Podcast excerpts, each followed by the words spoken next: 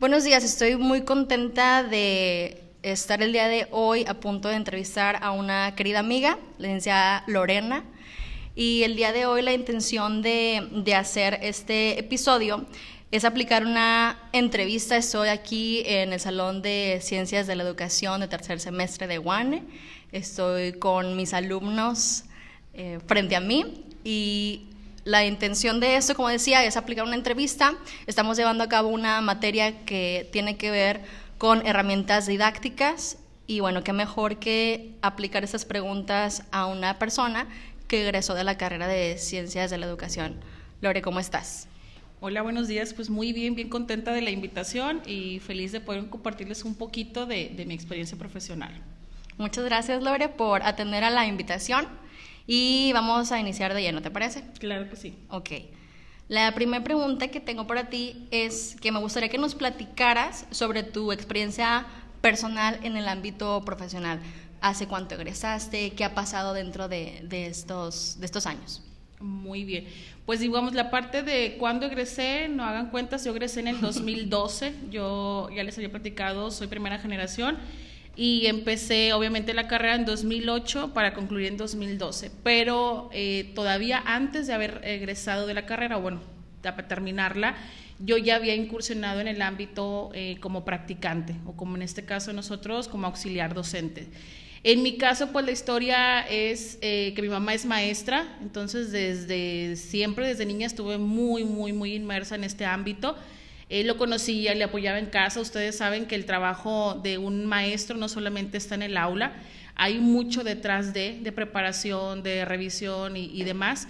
Entonces ya desde ahí yo empecé en ese aspecto, ¿no? Y ya durante la carrera, eh, cuando se me presenta la oportunidad de hacer las prácticas, pues yo contentísima de poner en práctica, bueno, lo que ya había aprendido en la carrera y lo que yo ya de manera empírica sabía por, por mi mamá, ¿no? Eh, o esta experiencia que yo veía o modelaje por parte de ella.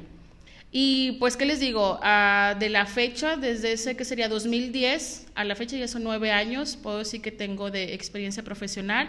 Yo eh, primeramente incursioné en preescolar como auxiliar docente, estuve en un grupo de segundo de, de kinder, estuve en tercero de kinder y después de ahí pasé a primaria. En primaria duré siete años eh, trabajando, una, un nivel maravilloso.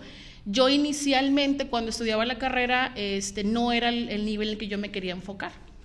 Pero bueno, como siempre les he comentado, la vida te va llevando por ciertos caminos. Y bueno, incursioné en educación en básica, específicamente en primaria, y me encantó. Estuve siete años y en el transcurso de esos siete años Tuve la oportunidad también de trabajar en una secundaria, apoyando por ahí en un este, interinato, entonces la experiencia esa también la, la viví, la gocé, fueron tres meses este, muy buenos. Y bueno, por cuestiones profesionales de, donde me encontraba, incursiono posteriormente al nivel medio y nivel superior, en este caso preparatoria obviamente, y licenciatura. ¿Y qué puedo decir? ha sido un camino de aprendizaje, de retos, de o enseñanzas y en esta carrera, yo creo que como en todas, no terminas de aprender. Y estoy muy, muy contenta de, todos los caminos que, que he podido trazar. Muy bien, gracias. Entonces, has estado en diferentes niveles, desde preescolar, primaria, en todos los niveles. ¿En todos? En todos los niveles. ¿En cuál pudieras decirnos que has disfrutado más tu, tu desarrollo profesional? Pues disfrutado más quizá por el tiempo eh, primaria, eh, pero creo que todos te aportan cosas eh, bastante nutritivas para tu carrera, pero sí a lo mejor el que extraño o el que añoro un poquito más por el tiempo en el que, en el que estuve es el nivel primaria. Muy bien. ¿Pudieras platicarnos acerca de cómo era que preparabas tus lecciones? O sea, ¿cómo es que hacías las planeaciones didácticas? Nosotros teníamos eh, que entregar las planeaciones, ustedes saben, es la guía de trabajo que el docente va a seguir para, para su curso, dependiendo si estamos en, en, primaria o en cualquier nivel que nos encontremos. Y obviamente es una herramienta vital para que llevemos un control de lo que estamos haciendo y de lo que pensamos lograr alcanzar con los muchachos. Y lo primordial pues es conocer los contenidos que vamos a abordar. Ya dependiendo obviamente de los periodos que tenemos, pues haríamos la parte de la planeación. Anteriormente, cuando yo me encontraba frente a grupo, pues el trabajo se eh, dosificaba para dos meses porque eran evaluaciones bimestrales.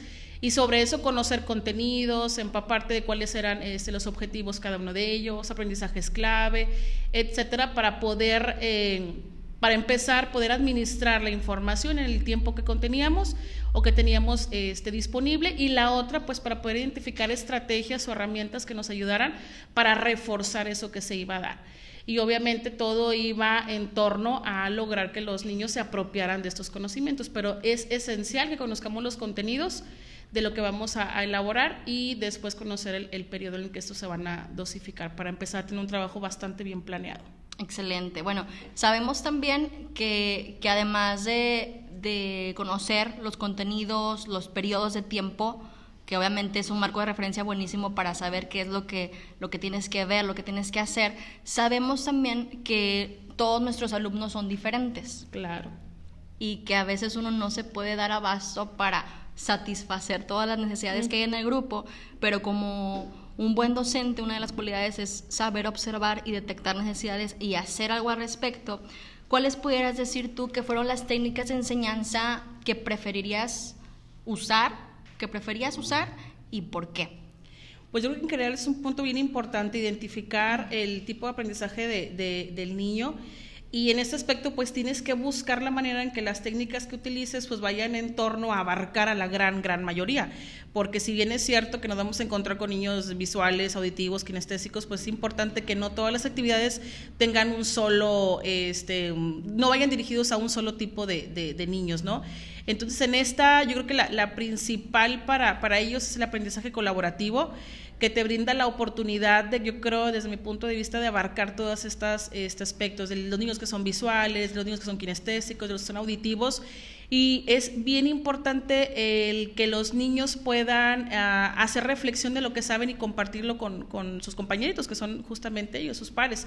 Entonces creo que es una herramienta eh, muy, muy buena, una técnica que deberíamos utilizar todas. Uno, favorecemos la comunicación entre ellos, la confianza, y la otra, podemos abarcar distintos tipos de, de aprendizajes en el caso de los niños. Yo creo que con esa me, me quedo principalmente. Muy bien. ¿Cuál pudieras compartirnos que, que ha sido tu mayor satisfacción como educadora? ¿Algún recuerdo, un momento que tú digas, este fue clave, me sentí eh, que algo estaba haciendo bien? ¿Cuál pudieras compartirnos que fue tu mayor satisfacción? Ay, voy a ser bien modesta, he tenido muchos. Este, pues ya, ya son unos añitos por ahí. Yo creo que cuando te presentas con el caso, por decir, que tuve yo de un alumno próximo a egresar, y estábamos en, en primaria, maestra de sexto, y la parte a lo mejor ahí de la, del miedo de salir, de la, de hecho le tocaba, era, era el mejor de, la clase en ese momento, este, y la parte de, del miedo hasta de no pasar al frente, de no hacer cosas, no sé, te, te da un shock terminar con, con un ciclo y empezar un nuevo peldaño y la parte de platicar con él, de motivarlo, estaba teniendo ahí como que cambios hasta hormonales de conducta y poder encauzar lo que yo sabía que él como, como, como alumno, como niño, él podía dar. Entonces toda esta plática que se dio, me acuerdo mucho, de, oye, mira, tú puedes, no pierdas tu camino, vas muy bien, este, sigue adelante, mira que tú puedes, yo confío en ti, eh, todo va a estar bien, etcétera. Y al tiempo, después de que termina esta, esta etapa, eh, él me contactó por, por Facebook y recibí palabras muy bonitas de su parte. Gracias a usted porque me hizo este, mantenerme en mi camino, no me hizo perderme, porque es una transición compleja, por decir en este caso primaria a, secundaria, creo que todas, pero esa para ellos es, es para ellos la culminación de lo que ellos reconocen como la etapa de la niñez para adentrarse en la adolescencia. Entonces como que él sufrió por ahí un cierto, cierto revés, este, pero me sentí muy, muy um, feliz de saber que él valoró las palabras este, que en ese momento tuve, que no eran con la intención a lo mejor de, de marcarlo de esa manera, sino te das cuenta que algo está ocurriendo y tienes que atenderlo y tienes que buscar sacar el, mejor, eh, la, mejor parte de todos ellos o sacar todo el potencial que ellos tienen y yo creo que a lo mejor una de esas es la que tengo más, más vivida. Wow, qué, qué, qué lindo el poder influir de una manera o tener ese impacto de manera positiva en los alumnos y que, y que sepan valorarlo. Es, es algo que que llena, eh, que satisface en el interior, pero sabemos también que no todo puede ser miel sobre hojuelas ah, y que hay momentos difíciles, que, que, te cuestionas, quizá tomé la, buena decisión de... ¿Y qué ando haciendo aquí, verdad? ¿Qué necesidad tengo de, verdad? Pero, pero bueno, cuando hay vocación, a pesar de todo eso, uno sigue adelante. Pero me gustaría que pudieras compartirnos, en contraparte a lo que estabas platicando, cuál ha sido el caso más difícil, el abordaje que te ha costado un poquito más eh, llevar a cabo?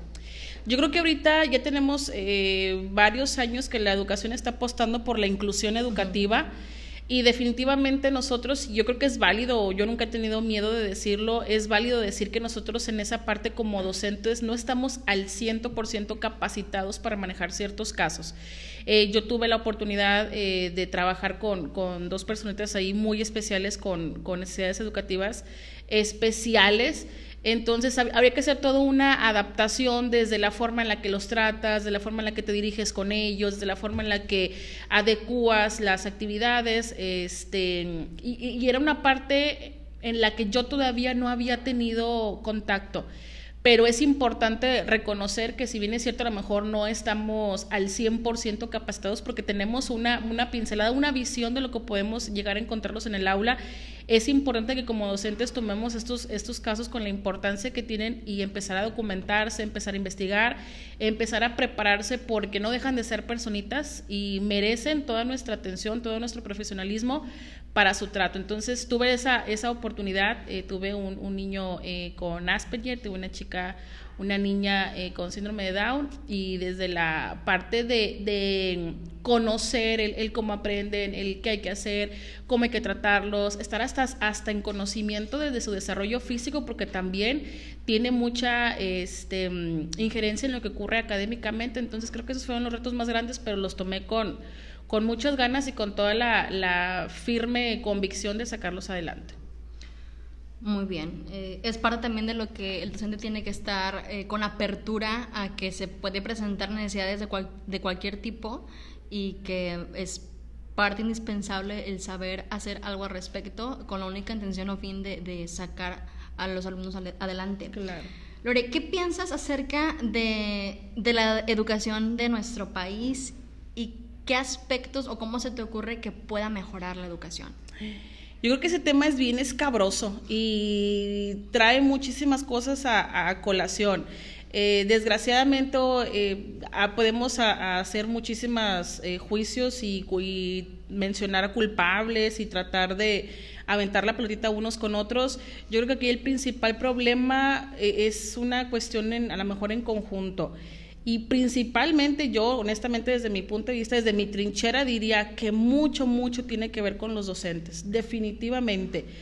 Eh, en este camino que yo les comento que, eh, que, he tenido como, como profesional en el área de la educación, he tenido la oportunidad de convivir con otros, otros docentes, diferentes eh, niveles, áreas, escuelas, hasta modalidades y te das cuenta ahí cómo hay personas realmente comprometidas con su trabajo y que buscan lo mejor para los alumnos y lograr los objetivos que nos hemos trazado y cómo hay personas que no tienen ni un poquito de, de vocación ni de convicción de lo que están haciendo y desde ahí partimos, ¿no? Cuando no tienes el amor no sientes la pasión por lo que haces, creo que hay todavía un poco más margen de error si de por sí apreciando y queriendo muchísimo y, bien este, enfocada en lo que quieres, a veces llegamos a cometer errores, pues imagínate cuando no tienes esa vocación, encontrarte con personas que están en esos eh, puestos o ostentando títulos de titulares o de maestros de frente a grupo solamente porque sus papás les dieron la plaza o porque pudieron adquirirla o porque buscan una estabilidad económica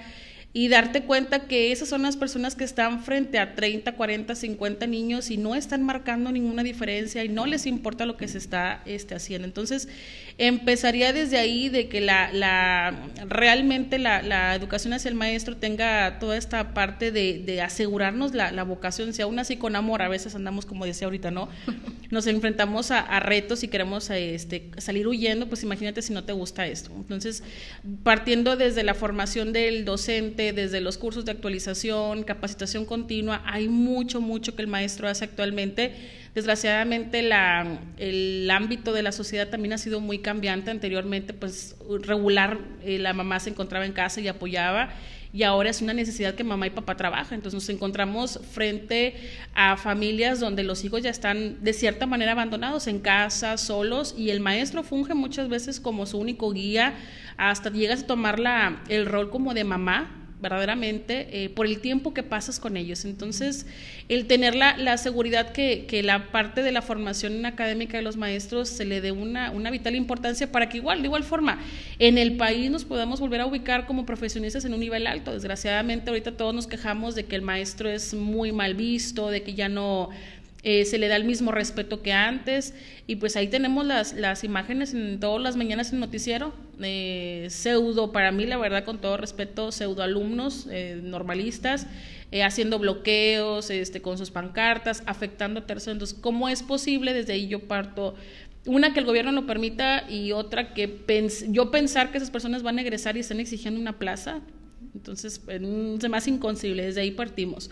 En el quién, qué tipo de personas están creyendo que pueden ser capaces de llevar el rumbo en este, en este aspecto de la educación, porque no es cualquier cosa. Trabajar con personas, yo leía hace tiempo una frase, el trabajar con personas cuando tu capital o tu materia prima son las personas, no se admiten errores. Entonces, este, yo creo que partiendo de, desde ahí, ya ni, ni me adentro en la cuestión de los contenidos y las reformas y demás, pero yo creo que eh, el gobierno debería poner un poquito más de cuidado a la formación de los futuros maestros. Sí, es, es vital, es pieza clave. Todo lo que estás diciendo, estoy de acuerdo contigo. Lore, ¿qué pudieras decirle a un alumno de preparatoria que está a punto ya de, dar el brinco a, a la escuela o a nivel de universidad y dice, no, mejor no entro o incluso a lo mejor ya entró a la carrera y está pensando en desertar, en salirse. ¿Qué pudieras decirle a, esos alumnos? Es un tema también bien este, complejo. Pues parte de una persona que quiere desertar, yo creo que lo hace para empezar porque no tiene una idea clara de lo que quiere lograr entonces, desde ahí ya tenemos un, un problema, ¿no? Eh, situar al alumno en los... Definitivamente todos entendemos a grandes rasgos los beneficios de estudiar, ¿no? Tener una carrera profesional, tener un sustento a futuro, tener la mm, seguridad, entre comillas, de tener un empleo o un área en la cual nosotros nos podemos emplear. Entonces, si bien es cierto, es algo primordial, no es la parte como la, la, que deberíamos utilizar para convencer a un muchacho, ¿no? Sino hacerlo consciente de cuál es su plan de vida, qué es lo que pretende hacer, hacia dónde va, cuál es el rumbo que quiere tomar. A lo mejor no necesariamente el dejar de, de estudiar un periodo sea completamente negativo si el alumno o el muchacho tiene la visión de lo que quiere lograr, ¿no? pero poder encauzarlo. Hay momentos, como yo les comentaba, de, de crisis para los, los, chicos cuando termina un ciclo y, y se hacen muchas preguntas y empiezan eh, a atormentarlos muchas inquietudes acerca de qué voy a hacer y voy a ser bueno y es que no estoy seguro y no me quiero meter en algo que no voy a poder hacer o que no me va a gustar. Entonces, hacer todo un acompañamiento, eh, hacerlos reflexionar acerca de cuáles son las habilidades que ellos poseen, que en qué podrían utilizarlas y que esto les pueda servir como una herramienta para seguir continuar o continuar sus estudios.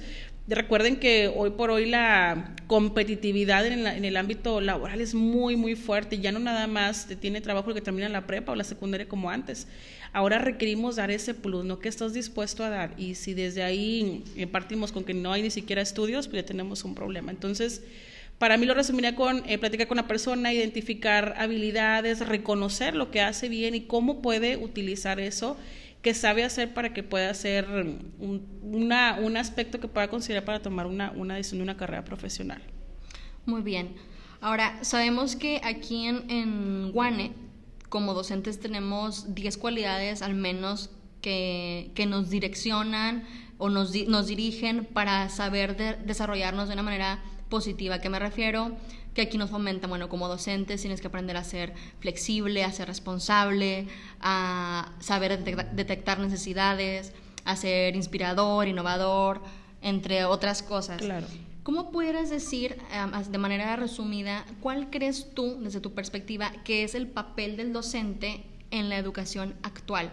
Tenemos ideas de cómo era la educación, eh, ciertas metodologías claro. o escuelas tradicionales y demás, pero ¿cuál es el papel o el rol del docente en la educación del día de hoy?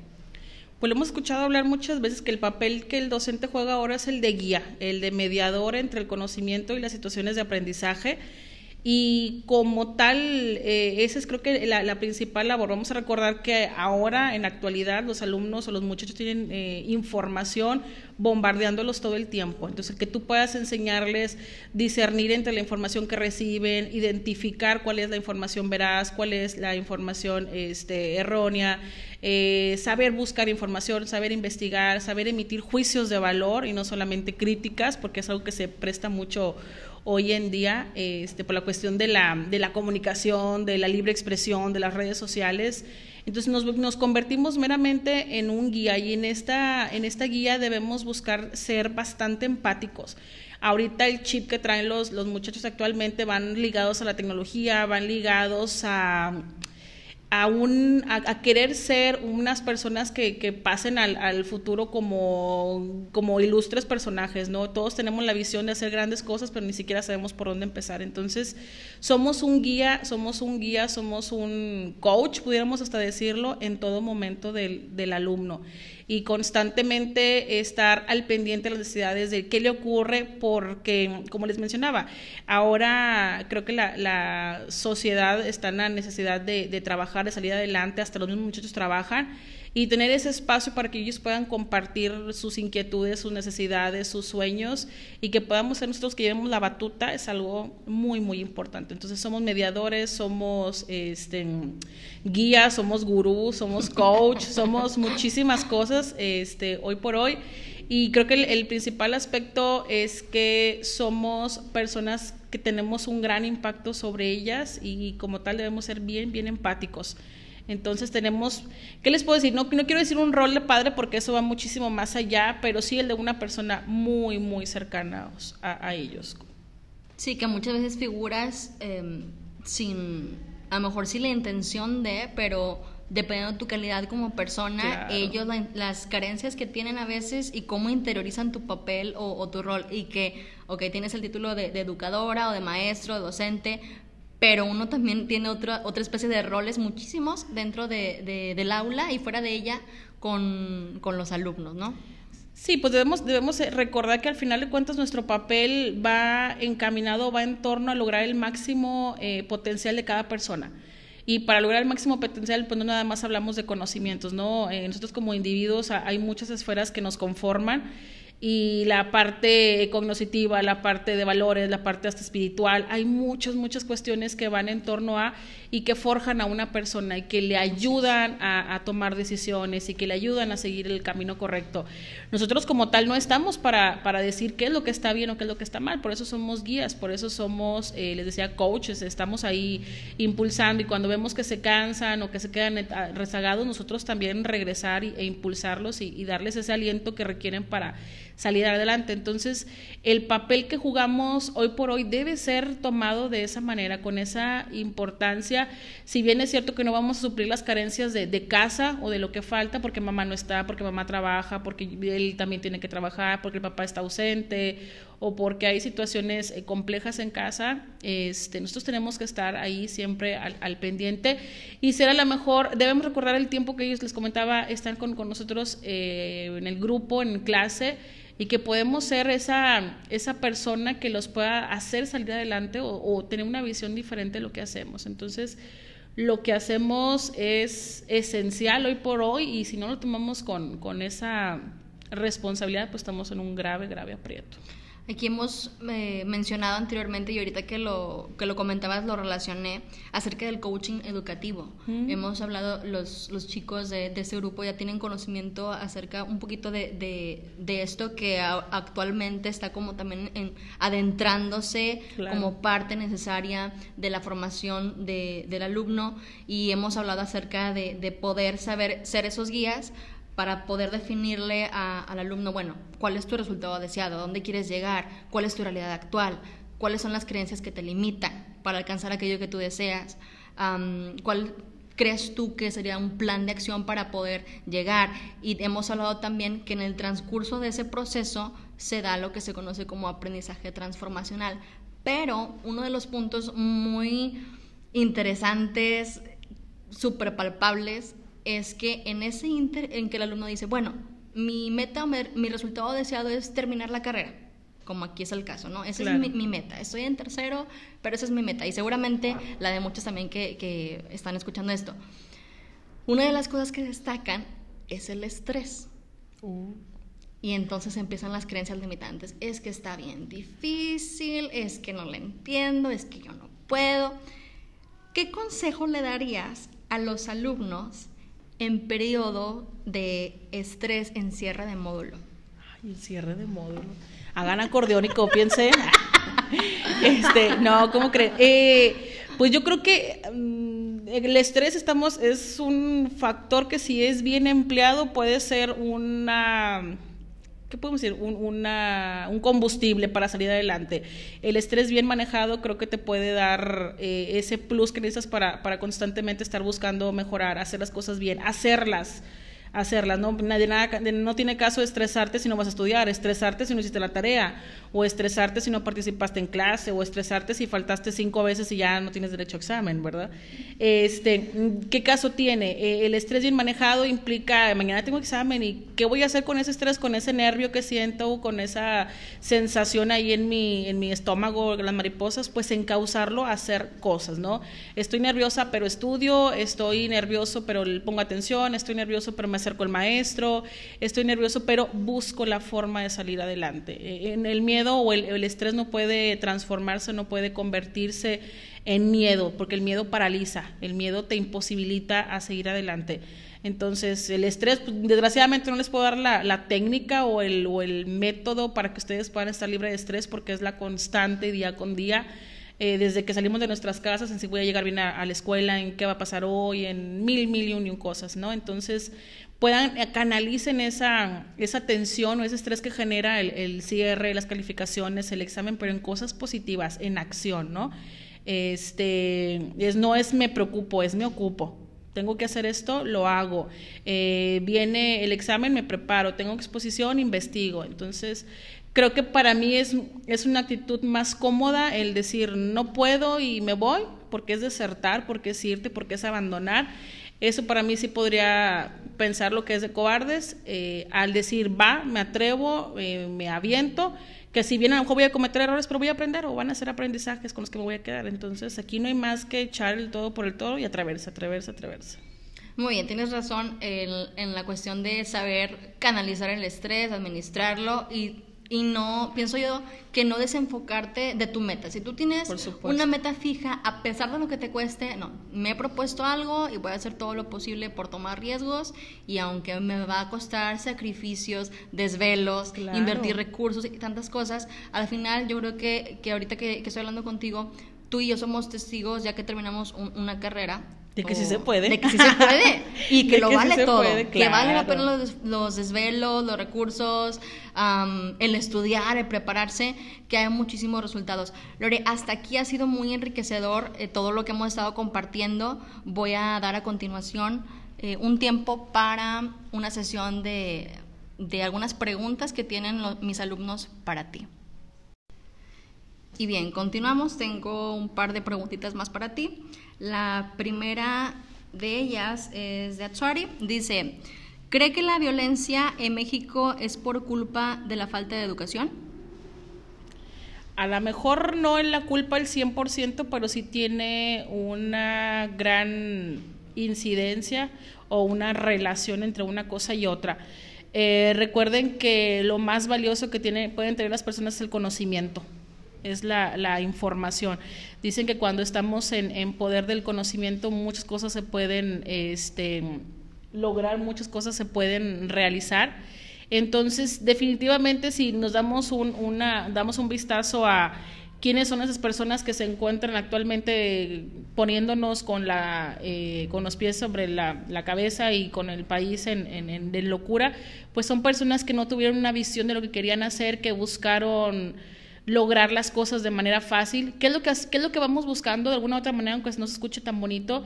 Cuál sea una carrera, pues tener un ingreso, un ingreso que te permita sustentar a tu familia. Entonces, son personas que no tuvieron la visión, que no tuvieron las ganas, que a lo mejor en su momento, como platicábamos hace un momento, no hubo el coaching de, oye, tú eres bueno en esto, tú puedes lograr esto otro. Entonces, son personas que hoy por hoy no tienen un camino trazado y que buscan emplearse en algo que desgraciadamente a muchos o a gran parte del país nos afecta, pero que para ellos les da un modo de, de vida que creo que se pueda revertir, sí, pero ya no es algo que se pueda revertir con esa gente que anda afuera, es algo que podemos revertir con futuras generaciones. Entonces sí creo que es algo que va muy, muy de la mano. Muy bien, Andrea pregunta, ¿qué opina de la poca valoración que se le da a los docentes en México?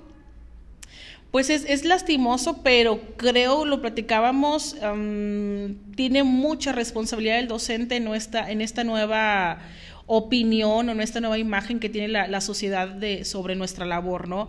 Eh, ¿Qué valor le puede dar una, una persona de la sociedad, quien sea, al gremio si andan haciendo paros y la forma que tienen ellos para, para, hacer entrar en razón o para lograr acuerdos es paralizar el país, paralizar ciudades, paralizar puentes, paralizar casetas cómo es posible, ahí la incongruencia, ¿no? Cómo nosotros velamos siempre por la comunicación, por los acuerdos, eh, por el tratar de, de solucionar todo mediante la razón. Cuando hay personas que se dan no sé, se, se jactan de ser futuros docentes y que buscan mediante la violencia lograr situaciones, ¿no? Que son situaciones desgraciadamente que son beneficios personales, ni, ni siquiera podemos hablar que son beneficios para, para la educación en México, son beneficios para sus niños sus escuelas, principalmente son beneficios personales. Entonces, creo que aunque sí es muy, muy fuerte, y eh, muy doloroso, pues creo que somos los que tenemos la responsabilidad, uno, de lo que se ha dado y la responsabilidad de cambiar esa apreciación que se tiene sobre nosotros. Correcto. Cintia tiene dos preguntas más y mm, con estas vamos a ir dando por concluido. La primera de ellas dice, ¿alguna vez sintió que no encajaba en la carrera? Es decir, ¿sintió que se había equivocado de carrera? No, nunca, nunca, nunca. Siempre tuve la convicción que esto era lo que yo quería. Es más, les he de compartir que en algún momento lo que me llegué a cuestionar era si esto era tan fácil para todos como yo lo sentía. Les he de decir, nunca, a lo mejor no sé si es presunción o no, pero les digo con, toda la honestidad del mundo, en esos cuatro años nunca sentí una presión tal como para decir aquí hasta aquí le dejo, hasta aquí le dejo, eh, ya no puedo, ya no sigo. Eh, como les decía, canalizar el estrés y si había momentos difíciles, pues sí, sí lo sabías, pero salías adelante.